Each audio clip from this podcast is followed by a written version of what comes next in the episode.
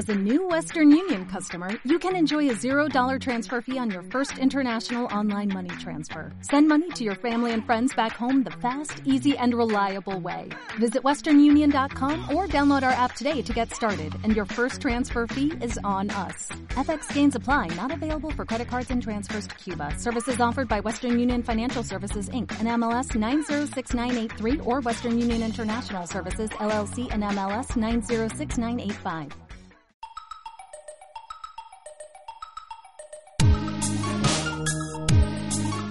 Radio Conectada, a un mundo online, a la cultura, la historia y la actualidad.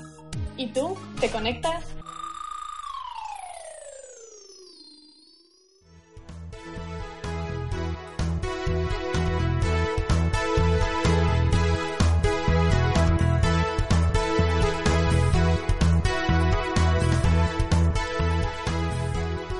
Buenos días, bienvenidos y bienvenidas a Actualidad Semanal.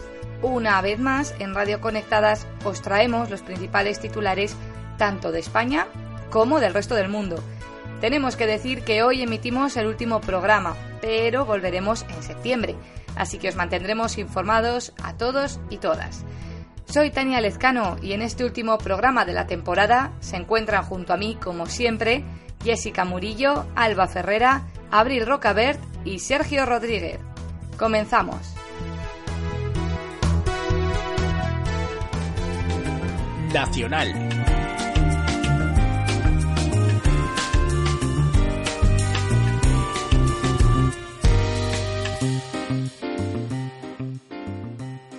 Muy buenos días a todas y a todos. Mi nombre es Jessica Murillo Ávila y conectamos con las noticias nacionales. Nos gustaría despedir el informativo de Radio Conectadas hasta septiembre con noticias muchísimo más alegres, pero tenemos que deciros que como llevamos haciendo desde hace ya semanas, el terrorismo machista sigue azotando el país. El estado de hartura, dolor y rabia desde Radio Conectadas nos impide saltar una noticia tan importante como esta. Mientras las mujeres siguen siendo asesinadas y siguen siendo violadas, los partidos se dedican a cambiar su imagen, aunque sea superficialmente. No bajan las temperaturas ambientales, pero tampoco bajan las temperaturas políticas. Es jueves 16 de julio y estos son los titulares nuevos casos de terrorismo machista. Violación en San Fermines. El PP se renueva. Nace ahora en común. Andrés Herzog, nuevo líder de UPyD. Incendio en una residencia geriátrica. Julio en llamas.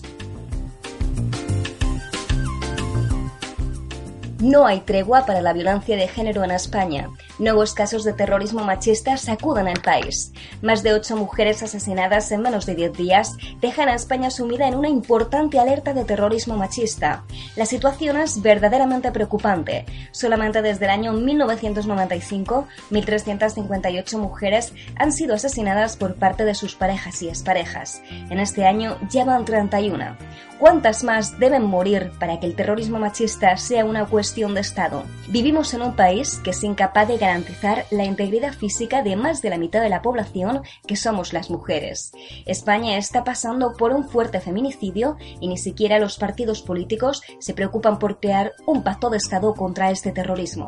Recordamos que la violencia de género es un problema estructural y de salubridad pública en la que todas y todos estamos implicados. Asimismo, el número de atención a las víctimas de violencia de género es el 016, gratuito y sin rastro en la factura telefónica. Y un ejemplo más de que vivimos en un país machista que no respeta la igualdad entre géneros es el ocurrido en San Fermines. Una joven de 19 años ha sufrido una violación durante los Sanfermines de Pamplona, tal y como ha denunciado la plataforma de mujeres contra la violencia sexista Gora Iruña. La plataforma ha explicado en un comunicado que los hechos ya han sido advertidos y denunciados en la policía y tuvieron lugar en la noche del domingo por más de una agresión. La plaza del ayuntamiento se ha quedado pequeña para denunciar este hecho. Centenares y centenares de personas se han concentrado allí para condenar la agresión sexual denunciada por la joven. Y para denunciar todas estas agresiones sexistas y atacar la violencia de género con un pacto de Estado, los partidos políticos no se ponen de acuerdo. Sin embargo, hay algo en lo que sí están de acuerdo, que es en vender cambios, aunque sean superficiales. El último en apuntarse a la moda ha sido el Partido Popular. En la conferencia política para definir las estrategias de cara a las elecciones generales, el partido ha presentado algunos cambios. El logo, la escenografía y cuatro vicepresidentes generales que han incidido en que el Partido Popular Popular representa el cambio moderno. Rajoy intenta así acaparar el voto perdido y juvenil y lo intenta con lo que más se ve, la imagen de su partido, que ha cambiado por completo con un nuevo logo más visual y moderno salido directamente de Moraga. En el logo, las siglas, la gaviota y un círculo que simboliza la centralidad. Como era de esperar, las reacciones han sido diversas y los memes y los rediseños han creado bromas y risas en Internet. Este es ya el séptimo logo del Partido Popular y a pesar de las diversas bromas, también tiene un evidente parecido con el Partido Demócrata de los Estados Unidos. Con todo esto, el PP apuesta por mejorar su imagen de cara a las elecciones generales. Y en la izquierda también hay cambios. Nace Ahora en Común, una iniciativa de cargos de Podemos, Izquierda Unida y ECUO para una candidatura unitaria a las elecciones generales. Esta nueva marca está inspirada en las experiencias de Ahora Madrid y los en común, Barcelona en común, Zaragoza en común, Ferrón en común, con el fin de que los objetivos estén por delante de las siglas para ganar en común y hacer frente a la derecha. A quien le importa bien poco este hecho es a Pablo Iglesias, que hace frente a la nueva candidatura de izquierdas de Unidad Popular. En un foro por el cambio en Vallecas se ha dedicado sobre todo a atacar a quienes inspiraron la Unidad Popular bajo el calificativo de pitufos gruñones. Pablo Iglesias se ve así fuerte para ganar solo las elecciones generales. Y en lo que respecta a UPyD, ya tiene nuevo líder, Andrés Herzog, número 2 de Rosa Díez y mano derecha de esta. El candidato continuista se ha alzado con la victoria en un congreso extraordinario de primarias en las que han votado los y las militantes de una formación magenta que se juega su futuro en las próximas elecciones generales. Andrés Herzog ha ganado con el 43% de los votos frente al 40% de su principal rival, Irene Lozano. Un congreso en el que también ha dicho adiós a todos sus cargos de UPyD su principal lideresa, Rosa Díaz.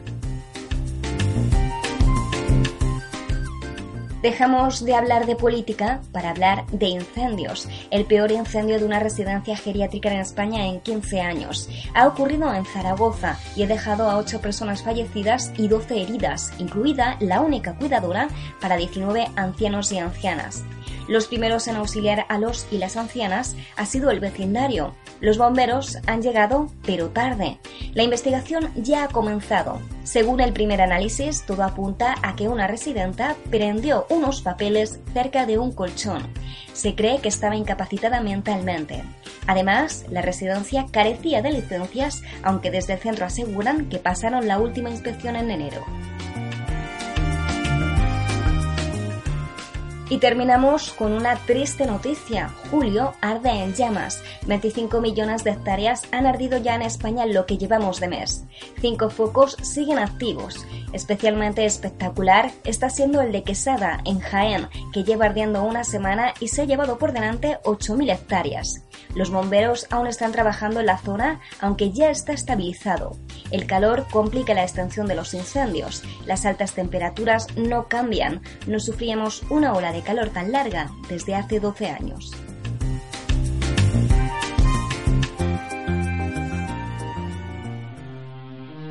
Internacional.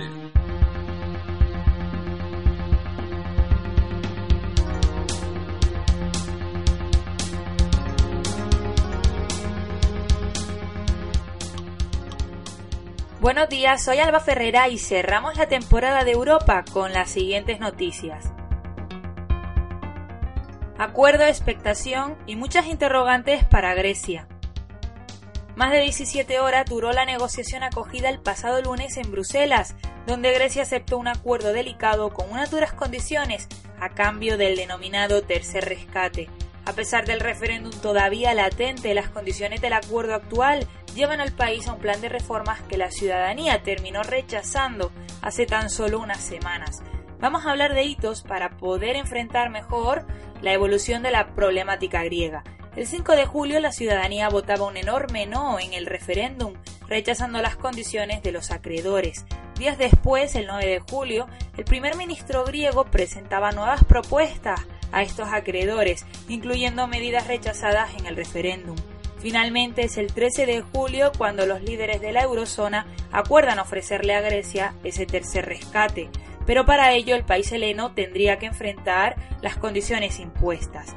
El 15 de julio se fijó como plazo para que el Parlamento griego aprobara las reformas que pedían los acreedores, aunque será en los próximos días cuando se produzcan las votaciones en los parlamentos de algunos países de la eurozona sobre ese tercer rescate. La que tenemos bien fijada es la del 20 de julio, cuando Grecia deberá pagar 3.500 millones de euros al Banco Central Europeo. En lo que respecta al acuerdo con el que no existe consenso dentro de Siriza, Cipras se ha comprometido a legislar para garantizar la sostenibilidad de las pensiones, la reestructuración del IVA, la independencia de la Oficina Estadística griega y los recortes de gasto en caso de incumplimientos presupuestarios. El país heleno también ha acordado que va a aplicar una revisión rigurosa y una modernización de la negociación colectiva y de los despidos.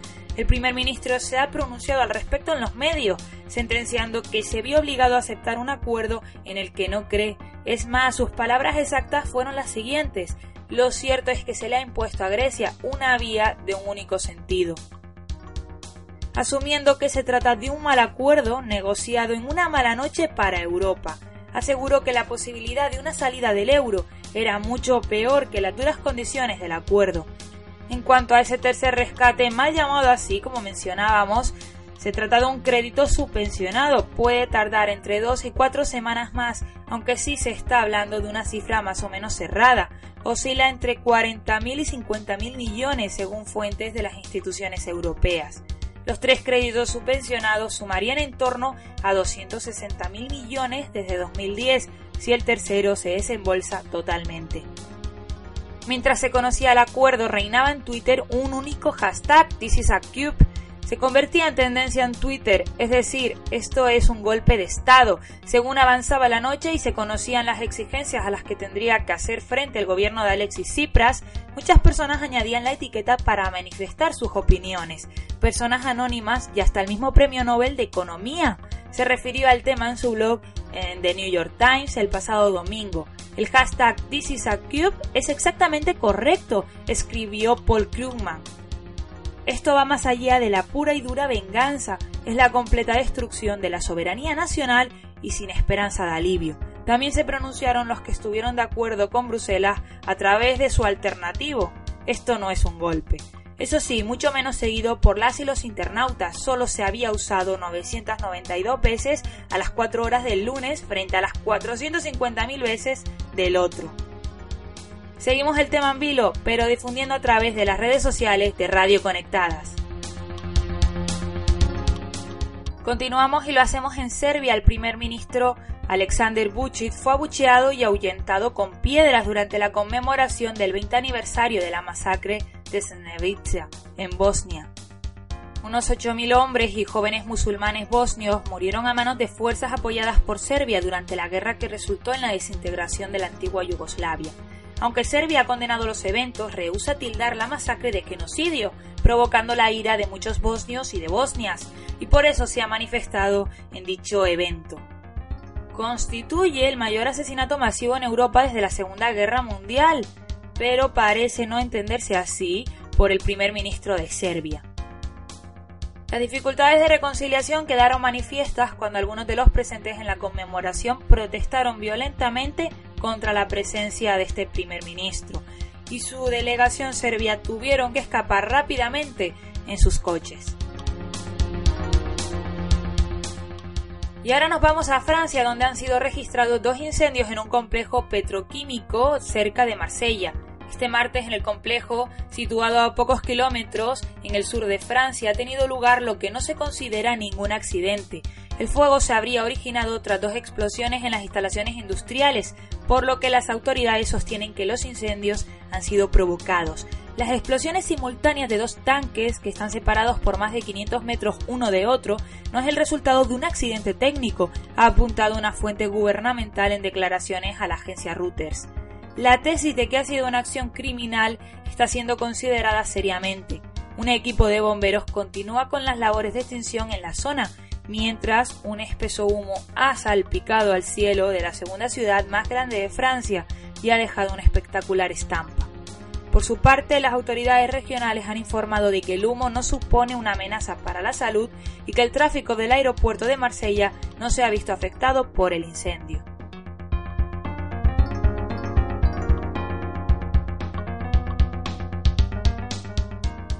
Asia. Abrimos este continente con la noticia de la semana, sin duda. Irán y el grupo 5 más 1 alcanzan un acuerdo nuclear. El acuerdo se alcanzó el martes en Viena tras 20 meses de negociaciones y lo hicieron Irán y las seis potencias del grupo 5 más 1, Alemania y los cinco estados con poder de veto en el Consejo de Seguridad de la ONU, Estados Unidos, Francia, Inglaterra, Rusia y China. Este acuerdo pone fin al 13 años de disputa sobre el programa nuclear iraní, aunque la parte más beneficiada ha sido sin duda Occidente, a pesar de las declaraciones del primer ministro iraní, Hassan Rouhani, acerca del daño que las sanciones están haciendo al país. Aunque es cierto que el levantamiento de las sanciones aliviará la economía de Irán, ya que estas han sido especialmente duras los últimos tres años, cuando se ha impedido al país el acceso al sistema financiero internacional, lo que le dificulta la venta de petróleo y el pago de las importaciones. El acuerdo, de más de 100 páginas, limita el crecimiento nuclear de Irán durante un periodo de hasta 25 años a cambio del levantamiento de estas sanciones. Entrará en vigor después de su aprobación en el Consejo de Seguridad de la ONU, que está previsto para la semana que viene. El plazo de tiempo estrella del acuerdo son los 15 años, en los que Irán se compromete a no producir uranio altamente enriquecido por encima del 3,67%, a reducir de 12.000 a 300 kilos sus reservas de uranio de bajo enriquecimiento y a no construir nuevas instalaciones con el objetivo de enriquecer uranio. Además, eliminará dos tercios de las centrifugadoras que tiene instaladas y remodelará un reactor de investigación de agua pesada en Arak, para que no produzca plutonio ni pueda ser utilizado para un arma nuclear. Por su parte, el grupo de las seis potencias se compromete a levantar las sanciones y el embargo de armas, eso sí, progresivamente. En el caso de las armas, las sanciones se mantendrán durante los próximos cinco años y en el de los misiles balísticos durante ocho. Además, el Organismo Internacional de Energía Atómica tendrá acceso a la supervisión del proceso en Irán, así como las propias potencias. Pasemos ahora a las reacciones. Ambas partes se mostraban satisfechas con el acuerdo, que según el ministro de Exteriores iraní, Mohamed Javad Zarif, no es perfecto, pero todos ganan con él. Igualmente, la población iraní ha salido a las calles para celebrar el triunfo de la palabra y el diálogo sobre la violencia y la guerra. Por su parte, la línea dura sí ha manifestado sus dudas acerca del acuerdo. En Estados Unidos, Obama ha asegurado que el acuerdo supone un avance importante en las relaciones con Irán, aunque está por ver la reacción de la opinión pública, debido a la propaganda que se ha lanzado durante tantos años contra el régimen iraní. Como no podía ser de otra manera, la reacción más dura ha llegado de Israel, un país, por cierto, cuyo número de armas nucleares se desconoce y que no ha permitido la supervisión del Organismo Internacional de Energía Atómica, además de que tampoco ha firmado el Tratado de No Proliferación, que sí firmó Irán. El primer ministro israelí Benjamin Netanyahu ha calificado de error histórico el acuerdo y ha asegurado que hará todo lo que esté en su mano para evitar que sea ratificado. También declaró en una comparecencia pública que la comunidad internacional no debe olvidar que Irán aún busca la destrucción del Estado de Israel. Por si fuera poco, a través de Twitter, añadió los cientos de miles de millones de dólares que serán transferidos a cuentas bancarias iraníes no se utilizarán para construir hospitales y escuelas, sino para continuar con su agresión y el terror en la región y en el mundo. Del lado israelí se ha posicionado Canadá, que ha alertado de que Irán continúa siendo una amenaza para la paz, como si Israel fuera el estado más pacífico del mundo. El ministro de Exteriores de Canadá, Rob Nicholson, dijo que Irán sigue siendo una significativa amenaza para la paz y la seguridad internacionales debido a sus ambiciones nucleares, a su continuo apoyo al terrorismo, a sus constantes llamamientos a la destrucción de Israel y a su falta de respeto a los derechos humanos. Por su parte, Arabia Saudí, el archienemigo de Irán, donde no existen ni siquiera organismos democráticos y que vive bajo una férrea monarquía absoluta, ha expresado su apoyo al acuerdo, aunque ha insistido en la necesidad de llevar a cabo inspecciones exhaustivas para garantizar su cumplimiento. El tifón Chanhong llega a China provocando la evacuación de cerca de un millón de personas. A principios de la semana pasada, Chanhong había alcanzado Japón y Taiwán y el sábado llegó a la costa de China con vientos de hasta 173 km por hora. No obstante, la categoría descendió de supertifón a tifón. En Japón, a su paso por la isla de Okinawa, el fenómeno hirió al menos 23 personas, y en Taiwán dejó un muerto y tres personas heridas. En China no se han reportado víctimas. Aún así, como medidas de prevención, el gobierno evacuó a cerca de un millón de personas en el este del país, retiró 29.000 barcos de los puertos y canceló más de 600 vuelos y servicios ferroviarios.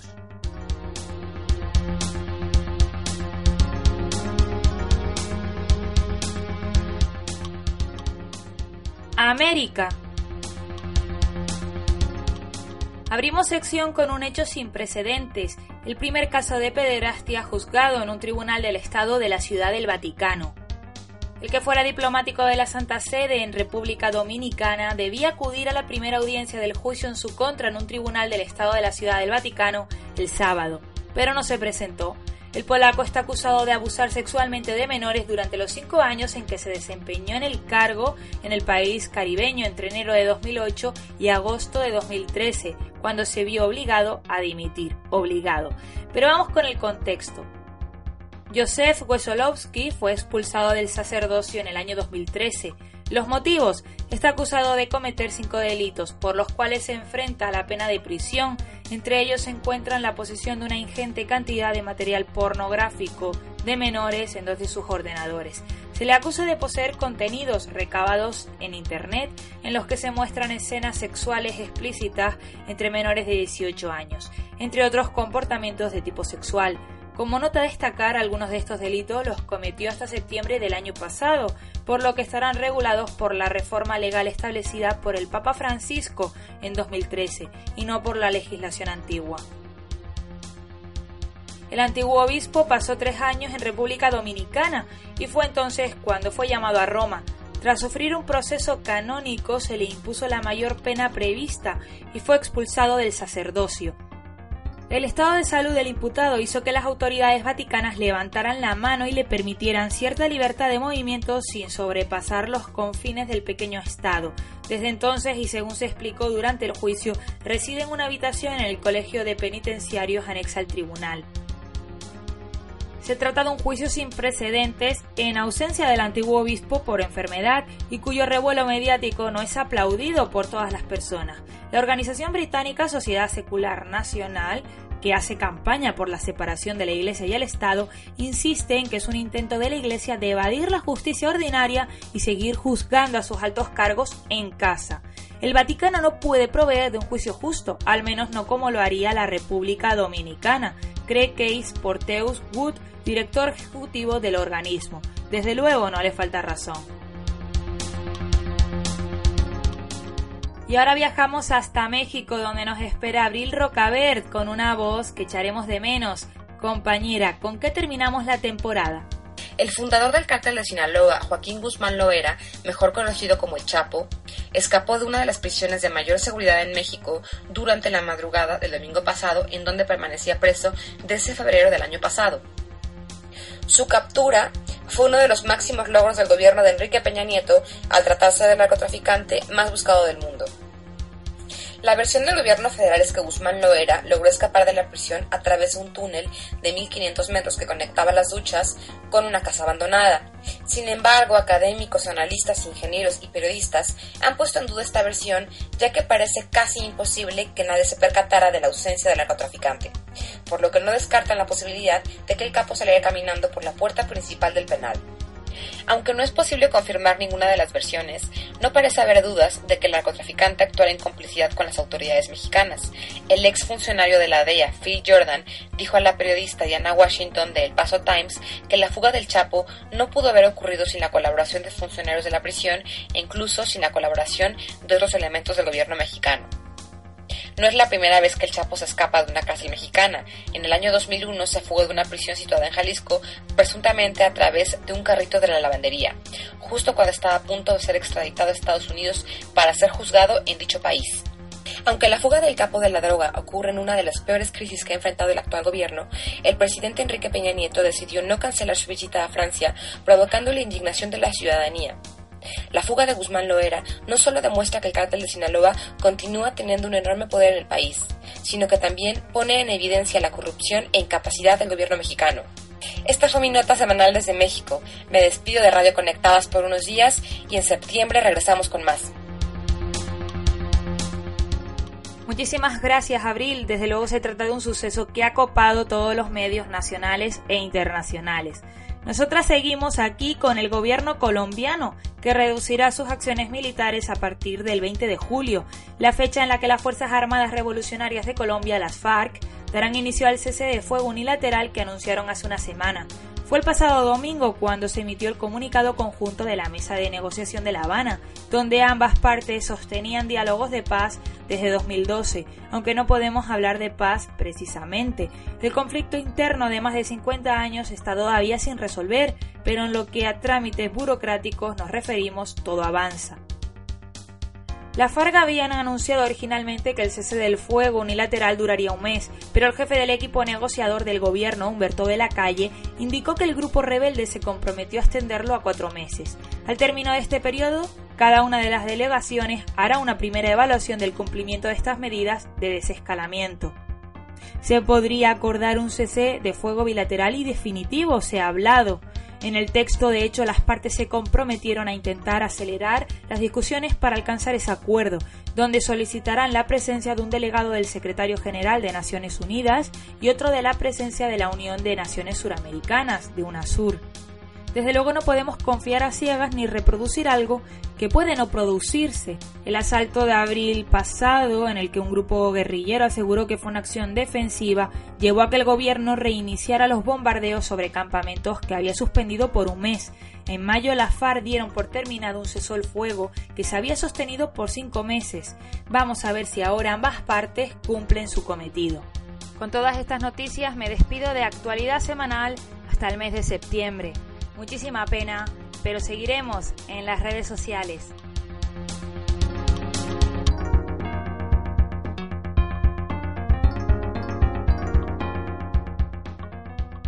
África.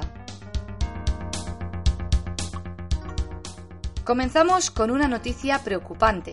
Problemas en el país que sufrió en 1994 uno de los peores genocidios de la historia. El Parlamento de Ruanda apoya que Kagame se presente a un tercer mandato. Fue en junio cuando varios miembros del Frente Patriótico Ruandés, el partido del gobierno, respaldaron la celebración de un referéndum que permitiera modificar la Constitución para que el presidente pueda gobernar otra vez. En ese momento, Kagame aseguró que se oponía al levantamiento que limita a dos mandatos el gobierno máximo de una misma persona. Sin embargo, declaró que se quedaría si la gente lo deseaba y le convencía. Ahora el Parlamento del país ha dado luz verde a esta posibilidad, abriendo el camino a la modificación de la Constitución. El presidente no ha manifestado su intención de presentarse a un tercer mandato, pero dice estar dispuesto a modificar la Carta Magna. Para esta petición se recogieron 3,8 millones de firmas, aunque algunos medios de comunicación informaron de que ruandeses y ruandesas recibieron presiones de las autoridades para firmar. De todas maneras, los y las analistas no anticipan una reacción similar a la de Burundi, donde las protestas contra el tercer mandato del presidente Kurunziza se recrudecen y amenazan con acabar con la paz. En este caso, consideran que si Kagame decide finalmente modificar la constitución mediante referéndum, el pueblo ruandés no reaccionará de la misma manera que en Burundi. Aún así, no podemos olvidar que bastantes países de la región se encuentran en la misma situación, empezando por Burundi, y en los próximos meses serán bastantes más los presidentes que lleguen al límite de su segundo mandato y no deberían poder renovar un tercero. La situación de la región se complica y se espera que no se llegue a reavivar el conflicto étnico de una zona muy inestable. Continuamos con otro conflicto electoral. Un tribunal de Burkina Faso declara ilegal la impugnación de las próximas elecciones de octubre. Está previsto que el proceso de transición por el que pasa el país culmine tras las elecciones de octubre, así que el máximo tribunal de la Comunidad Económica de Estados de África Occidental ha ordenado al gobierno que garantice la presentación libre de candidaturas y elimine los obstáculos. Lo que ha ocurrido es que el gobierno de Burkina Faso ha decidido impugnar de antemano las elecciones con el fin de apartar a los partidarios del expresidente Blaise Compaoré y evitar su participación. Ya en abril se reformó la ley electoral y se prohíbe la candidatura de cualquier persona que respaldara a Campaoré en 2014, cuando intentó cambiar la Constitución para poder optar a un tercer mandato. El tribunal ha afirmado que esta reforma viola el derecho a la libre participación electoral y por lo tanto derechos humanos fundamentales. Recordemos que Campaoré gobernó Burkina Faso durante 27 años y dimitió el 31 de octubre de 2014 tras las protestas de miles de personas que criticaron su reforma constitucional con la que pretendía perpetuarse en el poder. Seguimos con un escándalo. La ONU no pedirá la destitución de dos generales congoleños acusados de violaciones de derechos humanos. En febrero, la ONU retiró su apoyo a las operaciones contra las Fuerzas Democráticas para la Liberación de Ruanda después de que la República Democrática del Congo nombrara para liderar la ofensiva a dos generales acusados de violaciones de derechos humanos. Incluso pidió su destitución. Sin embargo, ahora la ONU ha anunciado que no volverá a pedirla, con el fin de poder reanudar las operaciones contra las fuerzas hutus ruandesas que desestabilizan la región. A pesar del supuesto esfuerzo de la ONU por que los destituyan, a fin de cuentas esto significa que colaborará con dos generales acusados de violar los derechos humanos. Llegamos así a la reflexión sobre el papel real de la ONU, cuando ni siquiera puede garantizar que no se violen derechos humanos e incluso llegado el caso puede colaborar con estas personas por lo que se puede considerar una meta común. Tal vez alguien dentro de la organización debería revisar los principios y, sobre todo, tratar de poner solución a este tipo de situaciones. Y terminamos con una noticia con final feliz, de la que hablábamos la semana pasada. Absuelven en Marruecos a las dos mujeres acusadas de indecencia por vestir falda, tras la oleada de críticas y manifestaciones. Las dos fueron arrestadas en junio en la localidad de Inesgane y después de que un comerciante les llamara la atención por vestir falda y varias personas se congregaran a su alrededor. Según informó el portal marroquí Le360, la defensa calificó la detención como espíritu oscurantista y espíritu del Estado Islámico, y una petición en Internet reunió miles de firmas para su liberación. Sin embargo, en relación al hombre homosexual agredido en junio en las calles de Fez, las palabras del ministro de Justicia, Mustafa Ramid, han sido terriblemente desafortunadas. Aunque ha abogado por juzgar a los responsables de la agresión, ha pedido a los homosexuales que dejen de provocar, culpando así a las propias víctimas. No dejaremos que haya quien aplique la ley por su cuenta, pero las personas implicadas no deberían provocar a la sociedad, porque la sociedad es como es, ha dicho. Respecto al género, pues el hombre homosexual parecía ser travesti, Ramid dijo ser partidario de que un hombre que en su interior es una mujer y actúa como una mujer se opere, pero defiende que se aplique la ley contra quienes mantienen la apariencia de mujer y tienen prácticas sexuales que no encajan con su género. Que estas palabras procedan de quien debería defender a todas las personas y exigir tolerancia cero en las agresiones es lamentable.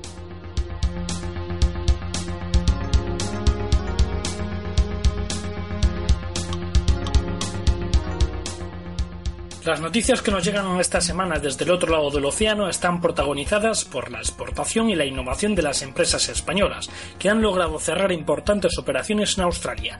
Me llamo Sergio Rodríguez y estos son los titulares. Navantia prepara la entrega de las últimas lanchas de desembarco compradas por la Armada australiana. Acciona Ferrovial a punto de cerrar uno de los mayores contratos de construcción en Australia. Y cambiando de tema en clave medioambiental, se descubren cuatro volcanes submarinos junto a las costas de Sydney. Comenzamos. Y arrancamos con una buena noticia para el sector naviero de nuestro país. Navantia está a punto de concluir el contrato que firmó hace cuatro años con la Armada Australiana para construir un total de 12 lanchas de desembarco de más de 23 metros de eslora y dos motores diésel de 809 caballos. Un proyecto en el que la empresa española ha invertido 12 meses de ingeniería y 30 de construcción y donde han echado toda la carne en el asador cumpliendo de forma rigurosa los plazos acordados. De hecho, las cuatro últimas lanchas de este contrato ya están casi terminadas y hoy han empezado a ser desplazadas desde el astillero público de San Fernando al de Puerto Real, ambos en la bahía de Cádiz, según ha explicado su director Pablo López Díaz. Para los empleados de la factoría de Navantia en Puerto Real se abre ahora un periodo de espera hasta el próximo 28 de julio, cuando está prevista la firma del contrato para la construcción de seis buques petroleros para Corea, un tipo de embarcación que los astilleros españoles no construían desde hace casi dos décadas. Y continuamos con más proyectos en Australia protagonizados por empresas españolas. Accione Ferrovial están a punto de hacerse con uno de los mayores contratos de construcción en Australia, la creación y gestión de una carretera de peaje de cuatro carriles de un tramo de 41 kilómetros en la circunvalación norte de la ciudad de Turugua, que pretende estar operativa a partir de 2018. El Estado de Queensland ha elegido la oferta presentada por las empresas españolas valorada en 1.600 millones de dólares, es decir, 1.100 millones de euros como preferente debido a la solvencia y experiencia contrastada de ambas empresas en, en, el ámbito de la construcción. Y solo falta que se formalice el contrato con el gobierno australiano, algo casi meramente burocrático que tendrá lugar a lo largo de los próximos meses. Las autoridades del país esperan que el proyecto de construcción pueda generar un total de 1.800 empleos durante los tres años y medio que dura esta fase. Sin duda una buena noticia de la que estaremos pendientes también eh, sobre las novedades que se produzcan. Y cambiamos de tema se han descubierto unos 250 kilómetros de las costas de Sydney cuatro volcanes submarinos sin actividad, formados hace 40 u 80 millones de años. Estos volcanes se encuentran a 4.900 metros de profundidad y uno de ellos tiene un cráter de 1.500 metros de diámetro y 700 de profundidad. El hallazgo, que tuvo lugar este lunes como consecuencia de la realización de unos trabajos de cartografía del lecho marino, permitirá a los científicos estudiar la corteza terrestre, en concreto la separación de Nueva Zelanda del zócalo continental australiano. Una noticia interesante de la que estaremos también, por supuesto, atentos.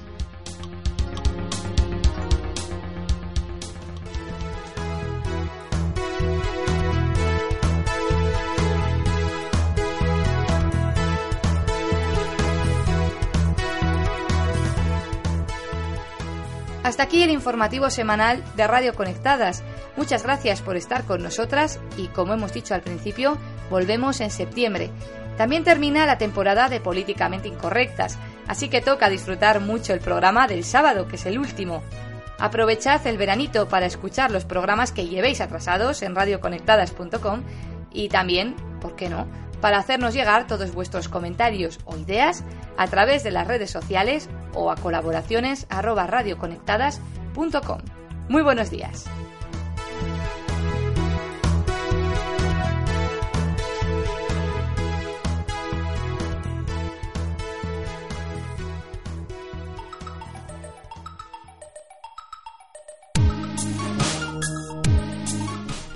Conectadas.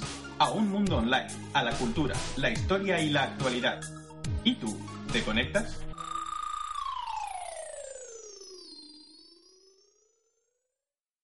As a new Western Union customer, you can enjoy a $0 transfer fee on your first international online money transfer. Send money to your family and friends back home the fast, easy, and reliable way. Visit westernunion.com or download our app today to get started, and your first transfer fee is on us. FX gains apply, not available for credit cards and transfers to Cuba. Services offered by Western Union Financial Services Inc. and MLS 906983 or Western Union International Services LLC and MLS 906985.